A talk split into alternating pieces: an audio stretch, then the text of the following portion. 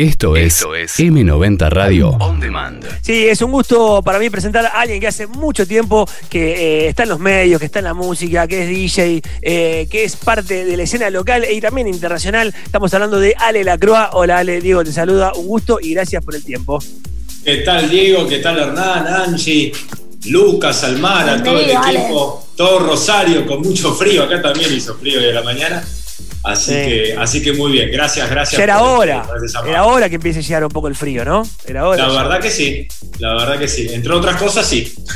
Sí, entre otras cosas. Bueno, Ale, ¿cómo, cómo estás? ¿Cómo estás llevando? Es una pregunta que ya es casi obligada. ¿Cómo estás llevando esta cuarentena? ¿Cómo estás llevando estos momentos complicados, por lo menos? Y más complicados ahí, ¿no? Estás vos, que bueno, ya empiezan a, a aparecer números un poco altos y hay que estar bastante atentos y cuidarse. Mira, la llevamos. No, no, tenemos mucha opción, esa es la verdad. no tenemos mucha opción. Lo que sí te digo que cuando comenzó la pandemia, el 20, el anuncio el 19 y efectiva el 20 de, marzo, mi departamento tenía aproximadamente 140 metros y ahora debe estar por los 65. Se va achicando día a día, ¿viste? Estoy casi en un monoambiente. Cada vez las paredes se me vienen más arriba. Con los tres niños este, pero bueno, estamos bien.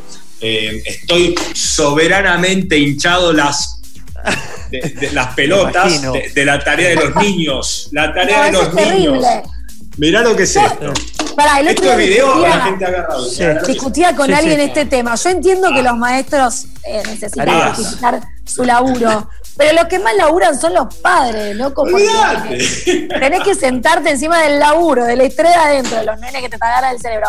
Y además hacer la tarea todos los días es una cosa de locos. Eh, tal cual, tú lo has dicho en muy buenas palabras, Sánchez. Y los míos todavía son chiquitos, yo saco, imagínate. Te lleva a volver a estudiar un poco también, ¿no? Sí, no, no, ya. aparte te ponen en evidencia, ¿cómo era esto? Claro, sí. Aparte ahora... De primaria. Aparte ahora lo chequeas inmediatamente. Discutíamos también esto hace un tiempo en el programa, que ahora no, no se puede medio, tampoco no, no hay mucho espacio para, para una mentirita. Inmediatamente internet y ya tenés la fecha, tenés lo que pasó, lo que no pasó, ya no, no, no podés engañar mucho. Sí, sí, sí, Hay que, hay, que, hay que encontrar la vuelta, pero te digo, mira, Voy, con una frase completamente trillada, por suerte estamos mm. bien, que es lo importante, por suerte mi familia está bien, en definitiva eso es lo importante, que estamos todos hasta acá, estamos todos hasta acá, que mis hijos están bien es una bendición, que acá en casa con mi mujer estemos bien también es una bendición, que mi padre esté bien, punto, listo, ya está, después, bueno, para adelante, acá como yo digo, no se abandona, ¿no? Y menos ya que llevamos ¿Qué estaremos por la mitad? ¿Basta septiembre esto? Uno pierde la noción del tiempo también, ¿viste? Como, ¿cuánto hace que tenemos esta vida? Ah, perdón, perdón. Sí, no, no. Pero bueno, insisto, no se abandona. Em, calculo que al igual de todos, esto es por momentos. Hoy me levanté, yo me levanto muy temprano y me levanté con unas pilas bárbaras y a eso a las 9 de la mañana me agarró un bajón, viste, que dije, dale, man, arriba, ¿viste? Ahora hay que estar piloteándola. Así que, así que bien. Me das, el, me el pie, para preguntarte esto del club de las 5 a.m. ¿Vos te levantás todos los días a las 5 de la mañana? Sí. De lunes a viernes, los fines de semana. De lunes a viernes. Y eso tiene que ver con una cuestión de productividad en el día, o sea, por una cuestión conceptual de decir, vamos a arrancar temprano. ¿Esto lo, hace cuánto que lo estás haciendo? Contame un poco. Mira, en marzo cumplí un año y mira, justo acá, porque a la mañana me para, ¿eh? No lo tenía preparado, pero estamos acá en el escritorio. Perfecto. acá tengo mis libros de la mañana. No, no, que me he convertido en un embole está clarísimo, ¿no? Pero, Perdón, ¿qué serían los libros de la mañana? ¿Qué eso eh, contamos a la gente, está mostrando una, buena cantidad de libros. Este, eh, este Robin Sharma ahí está, ese es el, de cabecera. Sí, sí, y bueno. Club, club de las 5 AM. El, Club de las 5 AM. Y la verdad es que es, un libro que me ha encontrado a mí en un viaje que hice con mi mujer, los dos solos, hace, en marzo del año pasado, que íbamos a San Martín de los Andes, en el aeroparque estaba, me compré este libro, cuando yo me iba a comprar un libro a las 5 de la mañana, y básicamente eh, entendés que es la madre de todas las rutinas, con todo lo que esto conlleva que comienza lógicamente por levantarse a las 5 de la mañana. Eh, pero para levantarte a las 5 de la mañana tenés que ya primero prepararte la noche anterior. No puedes ir claro. dormir mirando Games of Thrones, tomándote el último copete y después levantarte a las 5. Porque no estaría sucediendo. O, estar mirando Instagram o WhatsApp. Sí, sí, claro. Pero bueno, dice en este libro, y para hacerla corta, para no aburrirlos. Eh, no, no, por favor básicamente es la madre de todas las rutinas, es la hora del imperio interior, es la hora sagrada. Vos tenés que calcular que mucha gente se levanta a las 7, mucha gente se levanta a las 6, ahora a las 5 no, por eso me preguntaste de esto, ¿no? Claro. Entonces la verdad que es un esfuerzo enorme, pero según está estipulado te lleva 21 días hacer una hacer un nuevo hábito y 66 ya hacer una nueva rutina. Yo lo hago hace un año y medio, con lo cual a las 5 de la mañana me levanto así. No, no pasa nada. Es más, estoy esperando para levantarme. La primera pregunta que se me ocurre es, ¿es verdad entonces, es cierto que después de los 66 días ya no... Porque a mí me la contaron muchas veces a eso, después de los 21 días ya está, te acostumbras. Yo digo, che, ¿será tan así? Mira, depende de las pilas que le ponga. Yo en la semana, a las 10 de la noche, estoy en la cama mirando un documental, y no estoy mirando una de tiros que te quedas activado, ¿no? O una de suspenso, que no puedes dejar de mirarla. Entonces, nada, no chumpo en la semana, claro, resulta más fácil también. Claro. me imagino también que, debe ser diferente ese horario, o sea, debe, tener como una magia particular. Muchas veces eh, se habla de la magia de la noche, por ejemplo. Em, bueno, me imagino también que de 5 a 6, de 5 a 7 de la mañana, debe haber como un ambiente bastante particular. Debe ser tu lucecita la única prendida. Em, sí. O de las pocas que están prendidas. Sí, el que, el que la tiene prendida pues se la olvidó prendida o está de gira. Pero que cada tanto miro en uno, ah, picarón. Ah, mirame la próxima, pero, pero la verdad es que en ese horario es un horario en el cual me levanto. En, el mundo anterior era salir a correr enseguida.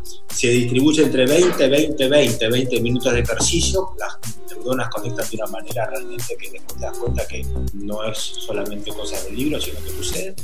20 minutos para aprendizaje, por eso leo mucho y 20 minutos de meditación o, o rezar si sos devoto de una religión y demás.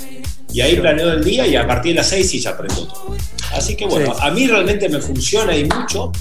Y ya para terminar con, con esto, eh, realmente eh, he tenido mucho reconocimiento eh, en los últimos años por esto. Se ve que a la gente le cala hondo, de hecho fue lo primero que me preguntaste.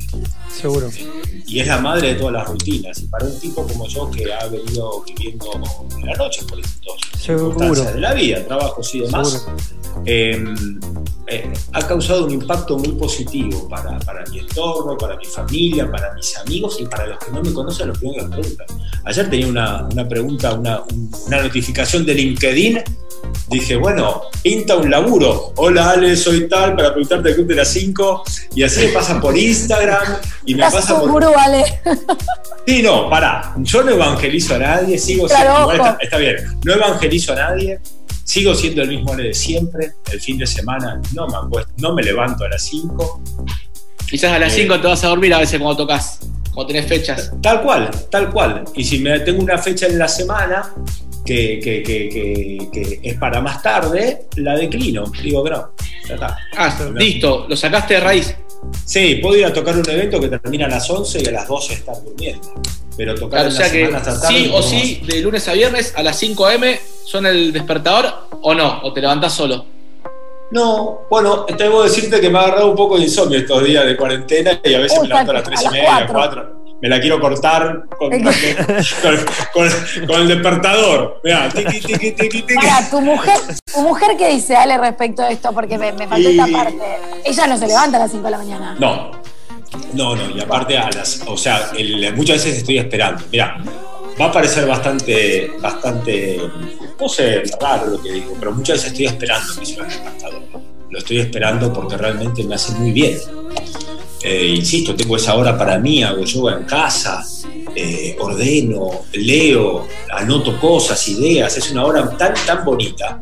cuando tenés chicos, eh, cuando por ahí la gente que tiene chicos te, puede hasta entender desde otro lado, y me pasa, porque por ahí me pasa al revés, a mí igual por ahora estoy hecho, mi horario es un quilombo, pero digo, la noche, esas dos horitas que ellos se durmieron, vos decís la paz que encontrás. Bueno, claro. Sino que vos teniendo tres encima, lo, encontrarás ahí a la mañana y no, tiene precio.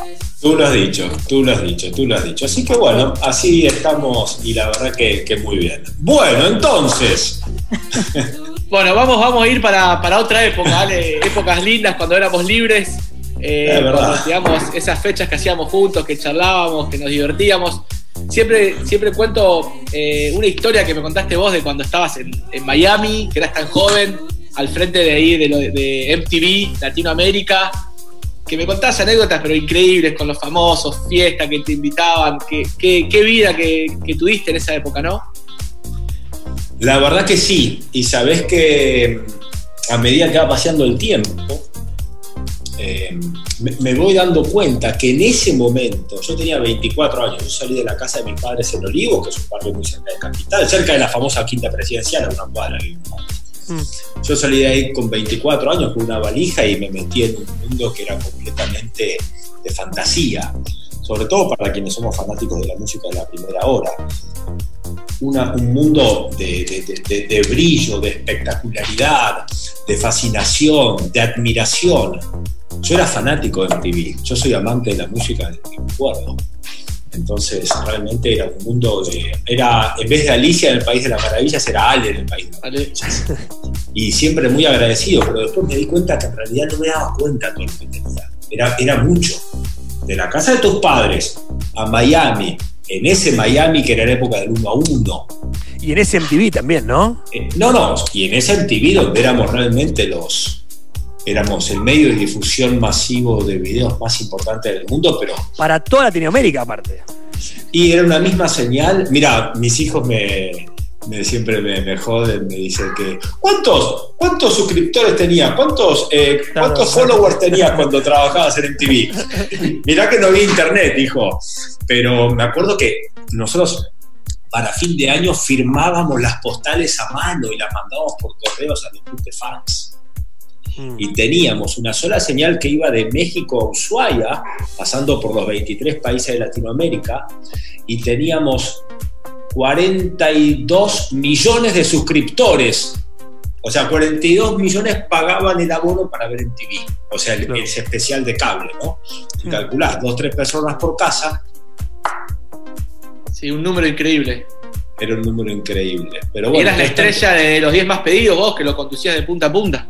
Sí, sí, sí, sí. Bueno, yo, yo entro en, el 2 de enero del 96 a reemplazar a Daisy Fuentes, que Daisy Fuentes deja MTV, Daisy Fuentes se convierte en una superestrella, Lancome le pone un contrato muy grande, un palo y pico, se pone de novia con Luis Miguel y a la mierda Daisy Fuentes. y entonces entré a hacer el top 20, entré mucho a hacer muchas conducciones. Yo apenas empecé a trabajar en MTV, me mandan a cubrir los premios los MTV US en el Radio City Music Hall. Y, bueno, nada, enseguida me posicioné muy bien en el canal. La verdad que sí, me dieron mucho espacio. ¿Y una anécdota que tengas de la mejor banda que viste o que te sentiste cerca? Mirá, he tenido de ver, mira, en plena época de What the Story Morning Glory, el famosísimo disco de Oasis que tenía sí. Wonderwall, Champagne Supernova, todos esos fracasos, vino Noel Gallagher, el guitarrista, el compositor, no Liam, el que cantaba, Noel, y cantó en el estudio, que éramos el camarógrafo, él y yo, vino sin manager, sin nada, y cantó una versión de Help de los Beatles con una guitarra acústica que todavía hoy me acuerdo y se me pone la piel de gallina. Desde eso, por ejemplo, que éramos a esta distancia, ¿no? Sí, sí, sí, sí. Eh, eso, como por ejemplo, una vez me fui de gira con Metallica, se llamaba Gira MTV con Metallica, por todo Texas. Y sin saberlo, después era la tierra de Manu Ginóbili, porque fuimos en Houston, en Texas y en San Antonio, por los ganadores de un concurso eh, de unos chicles, de, ganador de unos concursos, era plata que había en ese momento, ganador de unos concursos de unos chicles en México, y me dijeron a mí que los acompañe, entonces tuve una semana de gira con Metallica, recuerdo los conciertos de Marilyn Manson, que eran tremendos, cuando decían que se sacaban las costillas para hacer cosas raras, em, recuerdo los, los los conciertos de bandas argentinas que recién empezaban como Molotov, en México, que tenía el disco Donde jugaran las niñas, que tenía Gimme Gimme the Power y tenía tantos temas. Me acuerdo también, eh, no sé, me acuerdo del Unplugged de Soda, me acuerdo del Unplugged de los Curiaki, el Unplugged de Spinetta, todos que los he visto, ¿no? El sí, de los ratones con Papo, el Unplugged de Diego Torres, el Unplugged, bueno, nada, pues, Época de gloria. Sí. Ahora, Ale, ¿cómo, cambió la industria de la música ¿no? en este tiempo?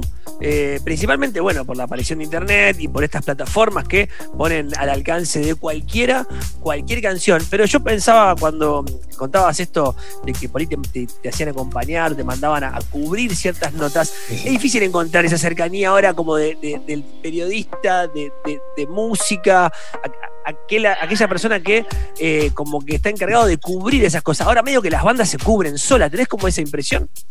Totalmente de acuerdo con vos, digo, totalmente de acuerdo. Hoy eh, cualquiera con un celular es un periodista. De hecho, cuando ves las noticias en la, en la calle que dicen último momento es porque las cubrió un vecino o alguien que estaba ahí. Claro. Mm. Entonces eso sucede y mucho. Me acuerdo apenas llegué a Miami, era muy loco, era muy loco. Me acuerdo apenas llegar a Miami, a los dos meses había que hacer un playa MTV con Ricky Martin. Ricky Martin tenía la canción de María, Sí, sí, ya, María. total. Fuego de noche, eh, eh, fuego de noche, nieve de día. ¿Se acuerdan de ella? por supuesto. ¿Se acuerdan? No, época. No, con Ricky ahí, No, es más. Super hit.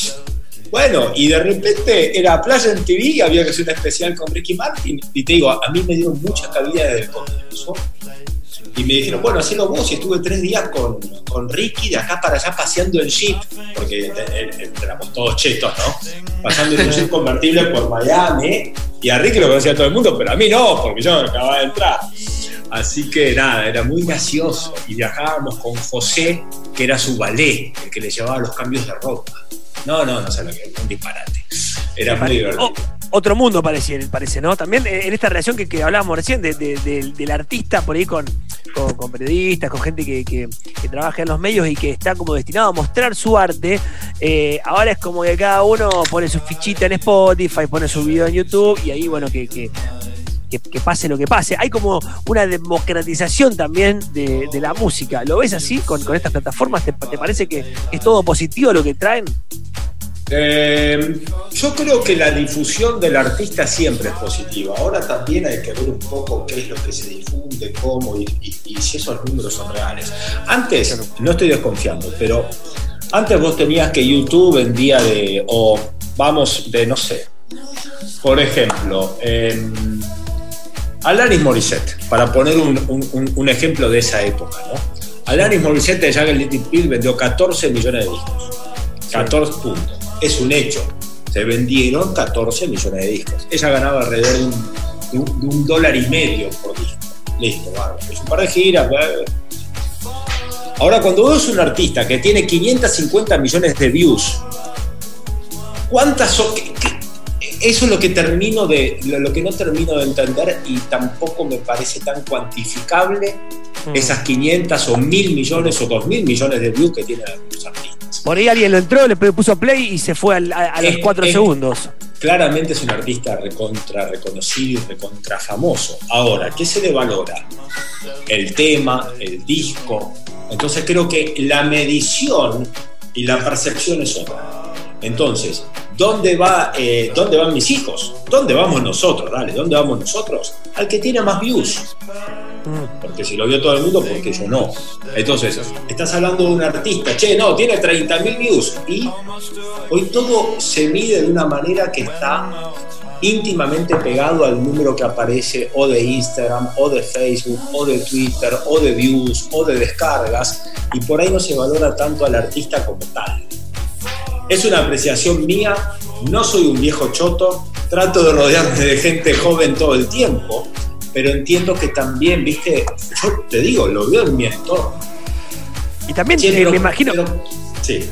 No, no, perdón, no, no, no te quería interrumpir, Ariel. No, No, pasa nada. No, no, tampoco estaba diciendo la fórmula de la Coca-Cola, olvídate. Pero yo, yo pensaba también en, tu faceta de DJ y también eh, no era lo mismo eh, ser DJ hace 20 años que ser DJ ahora. O 15 o 10 años, ¿no? También eran otras herramientas. Sí, ojo, yo estoy completamente a favor de la modernización y de que uno se tiene que estar actualizando todo el tiempo. Por eso te decía que me gusta mucho reunirme de gente joven, de gente que tiene por lo menos 20 años, que es más chica que yo, porque me nutro.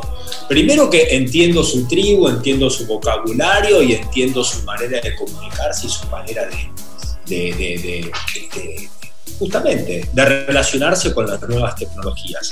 De hecho, con mis hijos aprendo un montón, pero es fuerte lo que aprendo. ¿Qué edades tienen tus hijos, Ale? El más grande tiene 12, tengo uno, una de 10 y uno de 9. Mm. Pero nada, como los chicos, o sea, sabes cómo, caminan, ¿no? Es más, me miran ya como un viejo choto, porque les tengo prohibido, pero lo, lo hacen igual. Entonces, este, entonces yo estoy a favor de todas las nuevas tecnologías siempre y trato de mantenerme siempre muy ayornado. Y con el tema de la música, ya sea de la difusión o de la implementación de la música, eh, para los DJs, para los músicos, antes para grabar una banda X tenía que tener mucho presupuesto, mucho dinero, un estudio, 24, 48, 120 mil canales, ir a New York, mm. esto, lo otro. Hoy lo grabás con un buen sistema de, con una buena placa, con un buen programa y demás. Y con los DJs pasó lo mismo, seguramente Hernán estará de acuerdo. Yo me acuerdo de tener que ir a los masajistas a hacerme ver el hombro de llevar los vinilos por los distintos aeropuertos. Con 100 vinilos, 100, ¿no? Que pesaba más o menos 22 kilos esa valija, y hoy voy con un pendrive que es del tamaño de este marcador. Y tenés mil. Y, tengo, y tengo mil discos. Ahora, también eso es engañoso, porque antes vos tenías el formato de vinilo, que acá a Buenos Aires llegaban a Shopping Hall, que era una disquería en el salón, en, Galería Jardín, llegaba una vez por semana y te salía 14 horas el disco. Hmm. Entonces vos ese disco lo agarrabas y lo cuidaras como si fuera tu mamá. Claro y usabas o un lado o el otro. Hoy viene alguien, te pasa y te pasa 120 canciones que no sabes ni quién es el artista, que no sabes, no tenés esa memoria visual o fotográfica del cover, ¿no? del, arte de tapa, el arte de tapa se claro. y de repente por ahí no lo valorás tanto. ¿Se entiende lo que digo, no? Sí, lo descuidas un poco, no lo valoras, sí, claro. Sí, un poco de lo, vintage, ¿no? De, de, lo que era antes y cómo es ahora y cómo fue cambiando. Tal cual, tal cual. Pero bueno, insisto, yo me, tengo los vinilos, tengo el formato pendrive, tengo el formato compu con el que estoy hablando ahora, tengo el formato controlador, tengo todos los formatos. Cada uno me parece que aporta lo suyo. Eh, y a mí me, gusta sumar esas nuevas tecnologías, aunque a veces me cuesta un poquito. Ale, ¿y cómo fue esta experiencia que venís haciendo, que hablamos antes de, ir a hacer eh, radio a Punta del Este, presentar todos los shows ahí en el casino, en el Conrad, estar metido con la sala el salón de eventos? ¿Cómo, ¿Cómo es todo eso? Mira, yo con, bueno, como te decía, con Punta del Este tengo una relación de toda la vida. Mis abuelos iban a Punta del Este, mis padres, mi madre tiene departamento ahí, mi tía también. Entonces es un, voy mucho durante el invierno. Durante el invierno hago cuatro o cinco escapadas a Punta del Este. Y con el hotel, eh, yo trabajo para el Hotel Enjoy, que es eh, el viejo Hotel Conrad, que es un hotel muy conocido, controvertido, si se quiere, por el casino, por esto, por lo otro y demás, pero es el único hotel que le genera eh, tráfico y que le genera empleo a Punta del Este todo el año. Vos durante vas en junio a Punta del Este, querés ir a tomar algo y sabes que vas al hotel y te encontrás algo. Tiene, como todo hotel casino, tiene 16 restaurantes, bares, distintos espacios, centro de convenciones. El año pasado fui en mayo. No, perdón, fui para el Día del Padre y estaba tocando Bebé Silberto. Sí. ¿Entendés? Y, eh, o sea, Y, de repente vas cualquier otro fin de semana y está tocando Alejandro Lerner, está tocando tal artista, lo otro. Entonces, genera mucho, mucho movimiento. Y para el hotel yo trabajo eh, con exclusividad hace siete años. Soy el DJ residente de Dobo Beach, que es el parador que tiene en la playa. Eh, Así que bueno, tengo esa responsabilidad, lo tomo con muchísimo cariño. Imagínate, mi oficina es tocar a la, tarde en la playa de Sunset. Ah, más sí, divino Has tocado con Clapton también, te he visto. En la mansa. Sí, con la isla Gorriti de fondo. Y aparte esa es la punta del este donde yo me siento más cómodo. Si bien en los últimos 20 años todo ha ido para el lado de la barra y José Ignacio, mis abuelos curtían la punta, no existía ni la barra ni José Ignacio, ¿no? Entonces, eh, igual tengo, te digo, tengo una casita en José Ignacio, cuando quieras te, alojamos, ¿eh? Sin ningún problema. Me encantaría, ahí voy con los chicos. con los chicos, obvio, está hecha para chicos, no preocupate, todo lo que Así que, bueno, la criatura. Muchas gracias. Con tu mujer, lógicamente, te esperamos en familia. Obvio, vamos todos, vamos todos. Pero bueno, este, así que sí, laburo hace muchos años, tengo muchas responsabilidades dentro del hotel, el hotel cada vez también me da, me da más responsabilidades, me, da, me incorpora más no solamente en la parte musical, sino en la parte de comunicación, en la parte de eventos, en la parte de gastronomía. El hotel sabe que yo tengo una formación que va más allá de lo musical, porque antes de eso yo antes de irme a, Miami, yo estudié turismo, eh, hice el curso de chef, soy gastronómico hace 19 años, van a ser este año que tengo un restaurante. Eh, he viajado por todo el mundo, la verdad que he tenido una vida que me he nutrido y mucho. Entonces el hotel vio esa parte también, no solamente vio la parte musical o, la parte estética, de imagen, de Ale y demás. Oh, entonces eh, me puedo sentar y, ver las partes de gastronomía la parte de eventos, qué traemos, qué no traemos, que a mí me, llena de reconocimiento y de, placer. Ale, te pedimos a unos tracks y que le pasaste a Luquitas que vamos a poner ahora a continuación, como hacemos siempre en esta columna Música y Compañía, charlamos con una personalidad y también dejamos a una selección de su música. Te agradezco por el tiempo, espero verte por Rosario cuando todo esto termine. ¿eh? Sí, sí. Por favor. Tenemos buenos recuerdos de tu visita por favor, por favor. Claro que sí. Así que te, esperaremos. Tenés, que hablar con Luquitas cuando todo esto termine y ya enseguida, en un abrir de ese reojo, estarme una fecha. Pero me encantaría. No, no, olvídate. Nada, aparte te digo, con Lucas, Lucas es un amor de persona. Eh, tengo una excelente relación con él. En Rosario tengo muchísimos amigos, a los que están escuchando les mando un beso enorme. Fueron, no sé, 20 años. Es que, es que Hernán va a entender. Se pasan los años y de repente empezás a contar anécdotas que fueron hace 20 años. Es muy loco. Voy a, o sea, es, estamos grandes. Bueno, entonces, la selección de temas que hice la hice hoy tempranito a la mañana, fíjate después los horarios que te oh, Claro. Y no, a, partir de las 6, a las 5 estoy en, mi, en mis mantras, este, pero son temas que me están representando mucho en este momento. Es uno de Mom, Right in the City, otro de Clapton, Before I Lose My Mind, um, Before I Lose Control, y después uno de Roisin Murphy, que es la cantante de Moloco, con un tema que usaba mucho yo para cerrar en las discotecas. Así que espero que lo disfruten. Les mando un beso muy grande, que estén muy bien. Gracias por estos minutitos. Gracias a vos, Ale, de verdad. Gracias a vos, Ale. Un abrazo. Gracias. Y, saludos a todos Rosario. Andás la no, no, tengo que ir a cocinar ahora. Escúchame, que, que, que, gana de comerme un buen pescadito ahí, ¿no? En, la oh. No va a faltar una oportunidad. No, no, va a faltar una oportunidad. Dale, chao, gracias. Hasta luego. Un abrazo grande. Dale, hasta luego. Vamos el gusto, como te decía, de hablar con Ale Lacrua y ahora nos vamos a dar el gusto de escuchar una selección de temas que nos dejó preparados. Esto fue Música y Compañía con Lucas Pedrazano, como lo hacemos todos los martes. Escuchanos en vivo las 24 horas en m90radio.com m90radio.com y en Rosario, Argentina, por 899. M90 Radio On Demand.